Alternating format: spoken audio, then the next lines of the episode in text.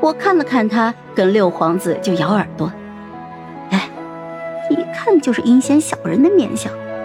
你呀，离他远点六皇子从袖子里塞给我一块糕点，笑话我说：“哼，你还会相面？”我得意洋洋，没有告诉他我曾经撞见过二皇子的阴私事儿。这个笑面虎前脚收了小宫女的荷包，后面就喊太监把人家拉下去打死了，嘴上还说什么卑贱玩意儿，也敢高攀他，王八犊子！刚在小树林睡完小宫女，裤子还没提好呢。二皇子献上了一套佛经，竟然是他一个字一个字抄写的，还沾上了他的血。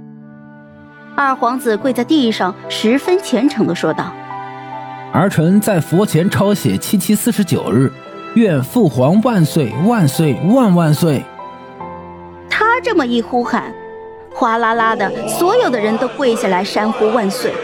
我慌慌忙忙跪下来，嘴里的糕点还没咽下去，差点被噎死了。所有人都跪了，只有一个人没跪，这就显得突兀了。我抬头瞄着六皇子，他站得那样笔直，遥遥地望向高高在上的皇上。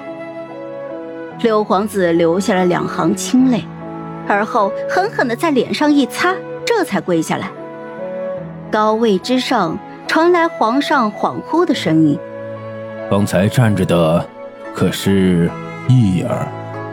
六皇子这才上前去，跪在大厅上，哽咽的说道：“儿臣三天未见父皇，已是失态，求父皇恕罪。”三年前，贵妃被赐死，六皇子夜闯御书房，被皇上一怒之下发配到青石轩思过。如今已有三年之久，皇上过了好一会儿，才叹息道：“ 上前来，让朕好好瞧瞧你。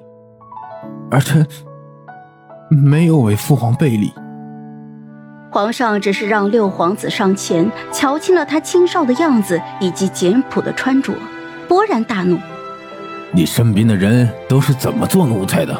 你亲见至此！”竟无人上禀给朕。六皇子却摇头说道：“儿臣大病一场，本以为要病死了，夜里梦见父皇为儿臣喂药，第二日病竟然好了。是父皇庇佑儿臣，儿臣思父心切，吃不下饭时。”我跪在地上悄悄的吃橘子，心说：“你能好，那是老娘一碗药一碗药灌出来的。”跟皇上有半文钱的关系吗？我熬成了人干只听见你喊母妃，可没有听见你喊父皇啊。皇上最终什么都没有说，让人把六皇子的位置挪到了前面，又不怒自威的说道：“谁安排的座次？竟这般轻慢六皇子？”大太监王宝扑通一下就跪了下来，说会彻查此事。我也跟着挪到了前面。瞧见二皇子跪在地上，几乎把衣袖掐烂了。可怜他用血抄经，却给六皇子做了嫁衣，这还不恨透了六皇子吗？轮到皇后嫡子八皇子献礼的时候，皇上已经有些不耐烦了。只是八皇子献上了一副自己的书法，写的实在是蹩脚，他却朗朗的说道：“四海之内莫非王土。”父皇什么好东西没见过？儿臣实在想不出送什么。皇上却被八皇子逗笑了，骂他是一个泼猴。好了，本集故事就到这儿，我们下集见，记得订阅和点赞哦。如果你有喜欢的故事，也欢迎在留言区告诉我们。